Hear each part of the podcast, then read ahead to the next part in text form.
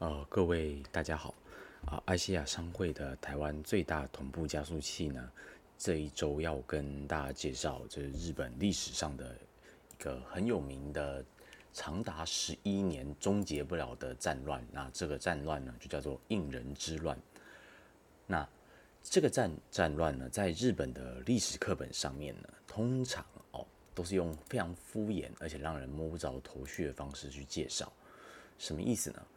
熟知日本战国历史的人都知道，啊，日丰臣秀吉在死去之后呢，发生了一个叫关原合战、关原大战的这样一个战争。那关原之战呢，分成所谓的东西两军。那东很明显的就是后来成为大幕府大将军的德川家康。那西军呢，是以丰臣家的后后继的子孙。为中心的啊，这群他们的等于你可以说他的管家们啊，他的辅佐的重臣们。那这场官员大战呢，打完之后，东西两军以其中一方获胜为根呃为基础呢，处置了剩下来输掉的那一群西军呢，怎么样子继续生存？所以整个秩序呢，因为能够重整，所以大家可以很明显的回答说，啊。官员大战的获胜者是东军，是德川家康。可是应人之乱呢，在课本里面写的内容呢，基本上都是哦，因为当时的幕府呢，呃，不太管事，不懂管事的，所以出现了严重的啊派阀的纠纷。那细川胜元为首的这一群贵族呢，就是所谓的大名呢，组成了所谓的东军。那三三明忠权为首的西军呢？则是另一群大名，那他们为了一件一点小事啊，开始开战，那打了好多年，打了十一年哦。那在这十一年的战乱中呢，京都几乎全毁，那这个战乱才勉勉强强的结束。那诶，所以这场战争到底谁赢呢？其实大部分的日本人都答不出来啊。为什么？因为历史课本呢，写历史课本的人也没有办法回答你到底是谁赢谁输。那很大一个原因就是应人之乱呢。它的起点的描述，跟它终点呢，并不是正确的。什么意思呢？应人之乱一般都被认为是正式宣战开始之后才被算数。那双方终于谈和哦，不再继续全面性的互相攻伐呢为结束。可是实际上却不是这样。实际上呢，应仁之乱在开始之前呢。整个幕府政治就是一直不停在战乱了，那甚至在结束之后呢，幕府所管辖的范围呢，也并没有进入和平，所以它实际上呢，根本没不是一个啊突然从和平进入战争的状态，也不是突然从战争的状态又进入和平，这样象征着这场乱的结束，所以我们可以这么说。整个应人之乱呢，它虽然在一九呃一四七八年结束了，它从一四六七年到一四七八年之间打了十一年，但它真的结束了吗？其实没有，为什么呢？因为后面呢又发生了别的战乱，那在那之前呢也有别的战乱，所以它前前后后呢打了几十年的战乱。那这几十年的战乱的核心问题呢，都是。幕府将军，也就是当时的室町幕府啊，足利家失去了足以控制住整个啊日本西西半部啊，甚至东半部，它渐渐的在失去控制的这个过程。那这个失去控制的过程呢，从一四啊十五世纪初开始，一直到十五世纪末，横跨的这一百年的战乱，所以它并不是一个十一年的战乱。如果我们把它全部算起来，它是一百年的战乱。那一百年的战乱，你要说出谁赢谁输，本身就是很困难的。为什么？因为诶，开头的时候诶，很明显有人带头，但是你在中途有人就不见了，他可能退出这个阵阵线，他甚至有人诶打着打着他就他就死掉了，他就自己老死了。那你怎么可以说他输呢？你说是不是？所以这整个应人之乱呢，搞不清楚谁赢谁输，很大一个问题是，他整个战乱呢，虽然啊打了十一年。稍微有一点和平的迹象，他很快又再度再打起来。他是在一个勉勉强强呢没有输赢的状态下结束。那也在没有输赢的状态下，又继续再打下去。那直到士鼎幕府完全失去了对这些人大名、这些有力的豪族、这些大啊雄踞一方的贵族的控制力之后，才结束。那怎么说他们的控制力失去了呢？那些那首先要先从足利家呢，怎么控制这些贵族开始的。所谓的政治呢，其实并不是贵族政治呢，并不是啊幕府将军好像啊像神一样啊，你发号施施令下去啊，你喊一声，大家就默毕恭毕敬的跪下，然后就立刻去遵从你的命令。当然没有这么简单哦，啊，我们都不考虑明着反抗这件事情。政治事务处理的事情如此之繁多哦，皇帝再怎么厉害，将军再怎么厉害啊，他他。啊，不论如何呢，你想要一个人就可以处理这么多事情是做不到的。那在这些细节繁琐、每天可能几百件要处理的事情里面呢，有一些事情它表面上看起来无害，你却必须明快的处理，否则可能会扩大乱源，直到最后使你的政权的力量受到影响。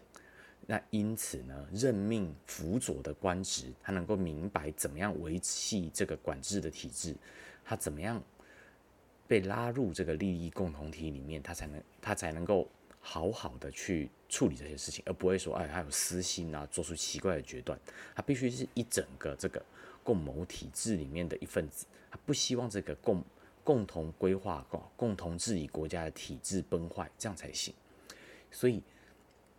啊，市鼎幕府呢，它整个管制的基础呢，是一个叫三管四四职的这样子的一个体制去制是去产生的。那三管四职呢，其实它指的并不完全是呃职务，它其实指的是三管呢是四波家，然后资三家，资三就是那个哈塔克亚玛的资三，那个不是中文们几乎没有在用的字，那以及斯波资三以及细川家，那这三家呢？他们负责代代负责啊，去轮管管理这个职。那管理的意思就有点像是啊，它概念上有点像首相，有点像将军的首相。那四职指的是次赤松家、一一色家、金吉家以及山明家。那后来还有人研究，那认为呢，如果我们严谨的来说哦，以担任侍所，侍所就是啊负责警察治安职务的这个辅佐职，将军的辅佐职。如果我们以担任过侍所这个重要职务的人来算的话，是还可以包含土岐家跟啊大家都可能听过的金川家哦，就是把被织田家被织田信长一击即灭的那个金川家。那三管四职这七个家族，这个七个重要家族呢？他们就在日常啊协助将军处理一切的繁琐的政事。那透过处理这些事情呢，他们拥有了对天下啊。那当时将军所谓的天下呢，并不是整个日本啊，主要还是以关西的核心地带啊为中心。那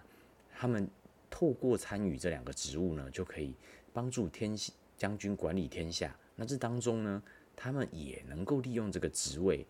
增进自己家族的利益，那因此大家会积极的去参与这个体制，来帮助将军统治西日本。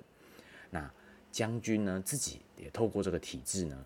让彼此让这些啊贵族们，这些军事贵族们呢，他们彼此互相争权，来达到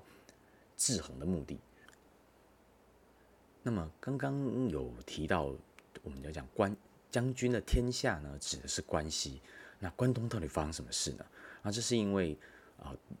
足利家啊，也就是室町幕府呢，在成立之初就发生过多次的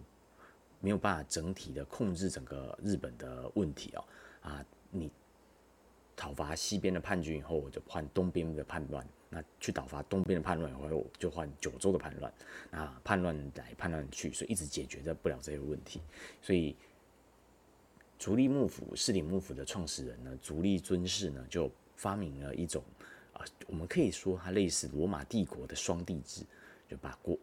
日本分为东西两半。那东边由他的一个儿子去继承，西边由他的另一个儿子去继承。那这个东边的这一边呢，称之称之为镰仓公方啊，它替代了原本就在镰仓存在的前一个镰仓幕府的那个政治机能。所以镰仓公方这边有一个比较小型，但是也很完整的幕府存在。那它有一个对应的管家职关东管领。那在那个时候呢，关东管领几乎大致上是由上杉家来继承。那这个上杉家其实就是后来战国时代的上杉家。那这整个二元体制呢，是一直持续在日本一百多年的。那他们透过这个方式，足利家才勉强的，我们可以称为室町幕府控制的日本。但实际上并不是这样。关东这边的镰仓公方呢，他是实际上往往都不太听幕府将军的话，他不太听室町幕府的话。因为第一，距离这么远，你要讨伐并不容易哦，你要劳师动众，你才能把他打掉。他反抗你，你往往一时只能忍耐，除非你忍到不能忍，你才会把他打打败。那就算打败了呢？当地也有类似三管四职这样积极的啊，想要透过介入镰仓公方的政治事务呢，来维持维系自身利益的这些政治家族、这些军事家族。那所以你就算把镰仓公方一时的赶走了，他们也会啊逼你。接受他们推举出来的新的人选，所以我们可以这么说，因为这种小而美啊、小而完整的这个小型的管理你这个家族，那我们可以这么说，因为关东跟关西呢各自有完整的政治体系，那只是谁一时的低往对方低头这样的问这样子的差异而已，所以我们可以说日本在。室町幕府开始之后呢，是由同一个家族统治日本，但是它其实某种程度上来说，可以是分为东西两个独立的政府而存在的。那这样子呢的统治基础呢，就是这两边两边没有办法融合的原因，因为在镰仓公方为中心这一代的贵族呢，这些。战国这些啊大名呢，他们会为了自身的利益去处理周边的政治事务，是那种事务的繁琐啊，以及你要耗费的精神呢，是没有办法让西半部的这边的人呢去承受的。第一，你你要出兵出越过半个日本呢，对拿任何一个啊单独的大名都是无法接受、无法耗、无法承受这个成本哦。所以你西半部的大名要介入本来就很困难。那东半部这边呢，他们也其实懒得管西半部这边，他就觉得你管好你自己吧，不要来吵我。所以这样子的政治体系呢，就是两边没有办法融合的根本的因素。但是如果不靠这个政治体系呢，呃，室町幕府其实只是一个啊，免混乱之中啊，夺赶下天皇，换上一个傀儡天皇之后，仓促仓促成立的一个武家的。武家也就是我们可以说日本古代的贵族流氓啊，武家所结成的这样子的封建制度而已。他要能够有效的控制那么大日本那么狭长、破碎，而且还都是山地的领土，并不容易。应该说根本就做不到。那以当时的技术做不到的话，你自然只能退而求其次，以自己的啊幕府周边的和平稳定为优先去做，去管理这个国家。所以将军呢，幕府将军呢，在室町幕府时代呢，最重要的就是把各个大名呢找来京都啊，那我们大家谈事情，那彼此商讨好要做什么样子的决定，来才能够处维系好这个整个关系，经济地区的稳定跟和平，那这才是他们的第一要务。那这种幕府政治呢，就以室町幕府的做法最为极端啊，他要求所有的相关的这些大名呢。必须自己住在京都，而且带一整包的家臣每一个大名可能就带了几十个，甚至大一点的大大名呢，带了几百个人住在京都。那他自己的领土呢，它的守护的范围呢，啊，就由他们家派啊，可能旁系他们家的旁系，或者是家管啊，就是一些他他的服侍他的代代服侍他的家族，当做家老啊，去代为管理那个地方，那这就叫守护代。他大名自己叫守护那个国的守护，那剩下的部分呢，真正的管制就叫守护代。那透过这样的方式呢，来让各个大名呢更积极的参与政治事务。但另当然另一方面，你可以说啊，其实某种程度上各家的守护，就是你家的老板，其实是被叫去京都当人质啊。啊，看你将军真的看你不爽的时候，联合批斗你是小事，他甚至有可能把你抓起来杀掉。但反过来啊，反过来这种政治事务也造成另一个问题，就是将军也有可能啊被大明反过来抓过去啊，或者是诱骗过去，那产生了类似。《冰与火之歌》里面红色婚礼那样的事情，以喜事招待你一设宴，然 后设宴饮酒啊，结果暗杀了你。那我们从幕府政治的这个设计呢，我们可以知道，除非你有一种很强而有力的制度，或者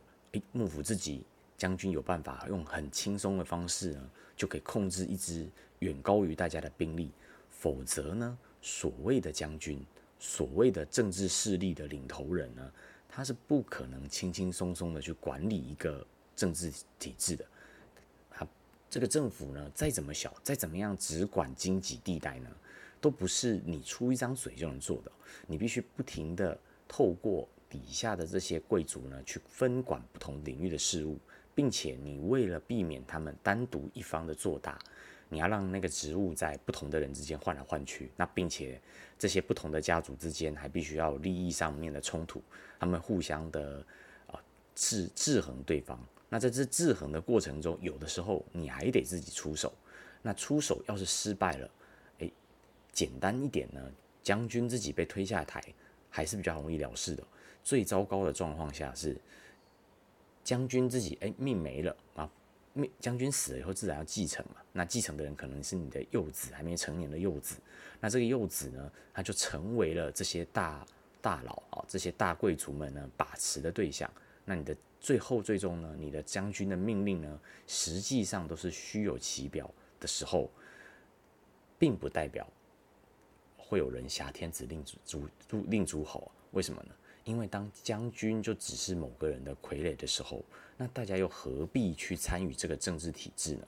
将军必须是刚刚好介于中立仲裁者，他必须是一直不停的去导向任何一方，那透过维系势力的和平来达到他的机能。如果他偏会偏听于某一边的话，大家不理你就好，我们就大家实力对决。因此，幕府政治最重要的就是要说协商啊，要磋商，因为没有一个人一方呢愿意完完完全全的去摊牌对立，因为摊牌对立呢，只有让自己呢被逐出这个政治体制，或者是这政治体制崩坏，那其实大家都不希望，因为这个体制让大家得到很多好处，希望参与其中。那这样子的一个不甘愿，就是。应人之乱呢，很难干脆的结束的原因，因为应人之乱并不是以消灭其中一方啊，像官员之战那样击倒，把对方连根拔起啊，贬为小小小大名啊，封地减到剩三分之一、十分之一这种目的而存在的。大家是希望呢，只是希望把在单一议题上面啊做出一个了断，打打赢的人决定。可是这整个。目的的这个这个目的当然就达不到哦，你根本不可能打了十几年战争，那你要劝和，就跟大家说啊，一开始只是为了小事，不要再打了，没有人愿意接受，因为打的过程中呢，会有新的纠纷一直卷下去，那导致大家都不愿意结束。那当初最早开打的人想停，其他被牵扯进的进来的其他大名呢又不想停了，所以我们可以这么说，应人之乱为什么打这么久？或者，如果我们宽松的来说啊，把应人之乱从前面呢就没有停过的战乱开始算起，一直到战乱呢彻底的平静下来，就是京都这一带呢不再有大的大名呢、大的诸侯彼此互相攻击的情况来算了，这持续的一百年间不停的战乱呢，才是应人之乱的真实面貌。那这个真实的面貌呢，并不是。啊大家不愿意发生这些事情，实际上呢，这些战乱、这些纠纷才是足利幕府呢能够持续一直存在的原因。要是他没有去介入这些战争啊，去消灭这些反抗的人，去打倒他反抗他的人的话，足利家很有可能啊就没有办法维系住整个幕府体制这个三管四职制啊，大家协商解决这问题。因为有人呢想要一方独霸，有人会做一些过激的事情啊，过招太过太过于激进的方式去破坏这个协商体制。那幕府将军其实在透过不断的介入纠纷啊，排解纠纷的这过程中呢，获得他对这些事物的决定权，来达到势力的平衡以及他自己统治地位的稳固。所以我们可以这么说。所谓的政治呢，并不是啊，大家都很和平的谈啊，就把事情就解决了。你作为政治的主啊主事者，你这个领头人呢，你必须不断的去介入啊重大的纠纷，你不能够啊就把这些事情丢给人家自己处理掉，你是要不停的去积极去介入它，否则呢，这个你不处理的政治事务呢，很有可能发展的那个结果呢，超过你自己想象之外。甚至它变成了一个伤害你利益的结果，那这样子呢，反而你不去管它是不好的，你一定要积极的去介入它。那士鼎幕府的家族呢，他们整个家族呢，其实就遵照这样的啊家族教诲去学习怎么样担任将军职。所谓的将军啊，它并不是一种权利，因为你为了当将军，你为了一直维系住你是将军这件事情，你更多的是义务以及责任。否则，你没有办法满足你的义务跟责任，去排解、去维系这个体制，这个三管四职啊，大家坐下来协商的体制的话，你很快就会被推下台。所以说哦，有一种说法是认为啊，应人之乱这前后一百年的这个时间呢。我们可以称之为一个凡人的年代啊，凡人是指平庸一般的人而不是很凡的凡人。虽然他也确实是一个凡人的年代，那这个凡人的为什么叫凡人的年代呢？是因为没有任何一个人有才能、有才华，足以成为一方之霸，破坏这个体制。大家都安于参与这个体制，所以大家都相对的平庸啊、平凡。那吴作勇一所写这本书《应人之乱》呢，他就更多的。篇幅呢是在关注凡人呢怎么参与政治事务，因为所谓的应人之乱，它并不是一场像官员之战的战争。官员之战的战争是希望用武力的手段消灭啊，使对方屈服以后被你处置啊，满门抄斩也好啊，被缩减封地也好。应人之乱呢，并不是以消灭对方为目的而出现的战争。实际上，在应人之乱呢，战争是逼和。啊，逼使对方坐下来和平谈判，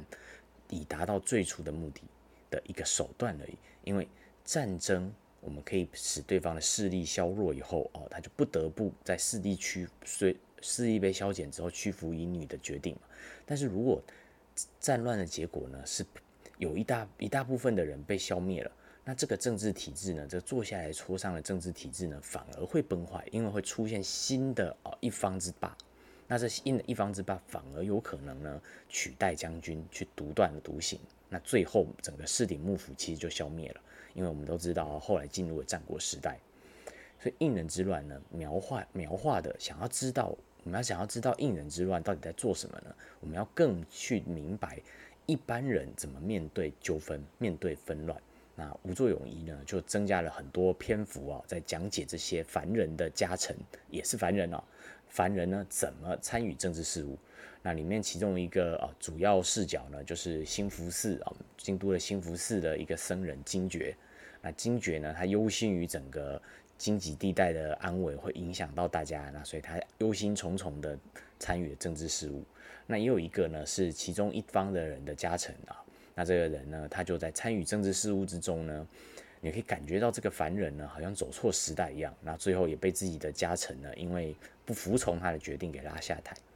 那甚至呢，在应人之乱之后呢，因为大部分的家族呢，力量都有所衰退。那打这么久的仗，你当然兵力耗损、经济民生疲弊都是有可能的。那因此呢，在管不到的地方呢，就出现了在京都南方的山区呢，山城国这个地方呢，出现所谓的一揆。那一揆其实就是当地的势力呢，当地的民众跟豪族呢，就决定自己管好自己，那不想要听这些守护跟将军的话，这就叫三成国的一揆。那他透过这些呃凡人的描写呢，来还原那个应人之乱是什么样的一个时代。因为应人之乱呢，并不是一个哦，因为这场战争从秩序转为混乱的一场战乱。实际上呢，应仁之乱之前之后呢，和平都是没有真正停过的。这是因为幕府将军必须透过不停的参与调解，甚至自己主动制造纷争呢，来让自己有存在感，还有存在的价值。因为如果幕府没将军没有办法去调解这些纠纷的时候，谁还要理幕府的呢？那样就只是进入了战国时代而已。所以我们可以这么说：如果今天啊，幕府将军呢，他的他有义务去做这些事情，他却倦怠职务，或者他开始呢，哎，比较消极的处理，找了一个不适任的人选来当将军的话呢，这个政治体制就自然会快速的崩坏。那因此呢？进入战国时代，因为在这些哦诸侯，他们其实彼此啊概念上都是比较像是彼此的独是独立的国家的，那他们自己拥有自己的军队，拥有自己的领土范围，那这在领土范围是高度自治的。那如果将军没有办法维系这个体制的话，大家只会互相打起来，最后变成实力对决那这个就让大家让让人想起啊，现在地球上啊世界。上面的状况啊，美国作为某种程度上我们可以称为幕府大将军，但他现在呢，诶，正在废弛他的职务，他只想要管好他自己。那因此，我们可以想象，过去这几十年啊，这个名为联合国安理会的德川幕府啊，不是德川幕府，世顶幕府体制呢，正在逐渐的消亡。那在这个消亡的过程中呢，地方之霸哦，每一个区域的地方之地方的正大型经济体也好，大有大握有经军事能力的强权也好，他就会自己更能够单独的去决定这个区域的政治事务。那我们可以这么说，应人之乱呢，它前后存在一百年呢。如果是所谓凡人的年代的话，那我们地球上过去和平的这五十年啊，应该说你也可以说七十年也好，也可以说是一个凡人的年代，因为。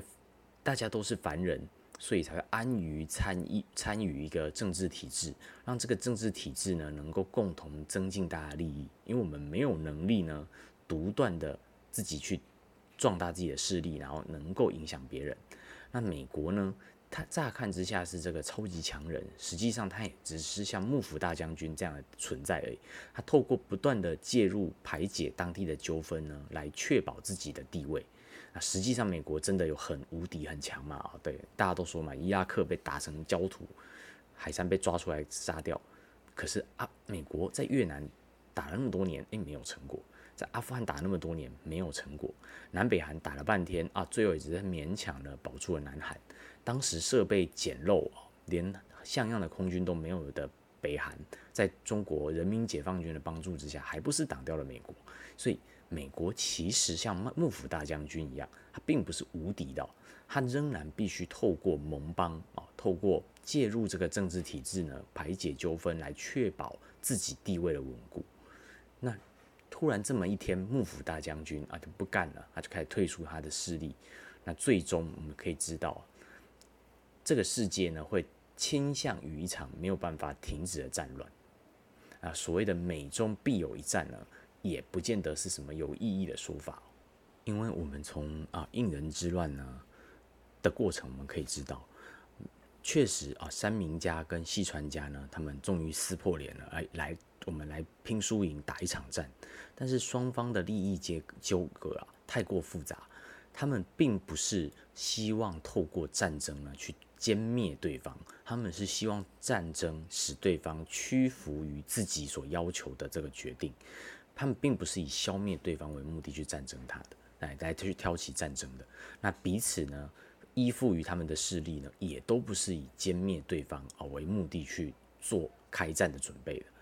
那如果所谓的美中必有一战呢，就仅止于希望透过区域部、区域局部呢，但而且持久的战争呢，来消耗对方的资源跟意志，驱使啊迫使对方屈服于自己的决定的话。那这场战争呢，恐怕是永无宁日啊！它只会像应人之乱一样，先打个十一年啊，休息一下以后，后面就再度出现其他的政变跟战乱。那它并不是一场像官员之战这样子，我们大家相双方啊兵全部拿出来摊开来，然后打下去见输赢的战争，它是不可能做得到的。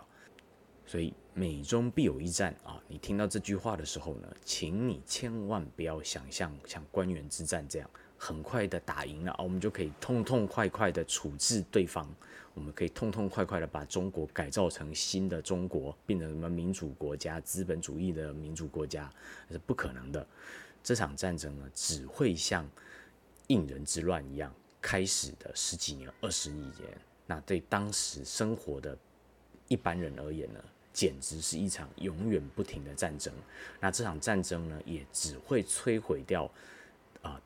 世界的经济的中心，也就是以应人之乱那时代来说，就京都的经济，它只会让过去七十年的和平所争取、所营造出来的繁荣、和平繁荣的假象呢被戳破，那一切尽归虚无而已。所以美中必有一战，这个战。不要把它啊当做一个哦，我们是正义之师，我们很快的消灭对方，那重新建构当地秩序这样的做法，因为那是本质上是做不到的。美军的兵力呢，并没有能力呢，能够足够快速的碾压过中国，并且他也没有这个意愿把自己全国的国力消耗上去，就为了造成这个目的。因为如果他真的以消灭中国为目的去打，最后只会变成。一场互相毁灭、哦，互相报复、互相保证毁灭的世界大战。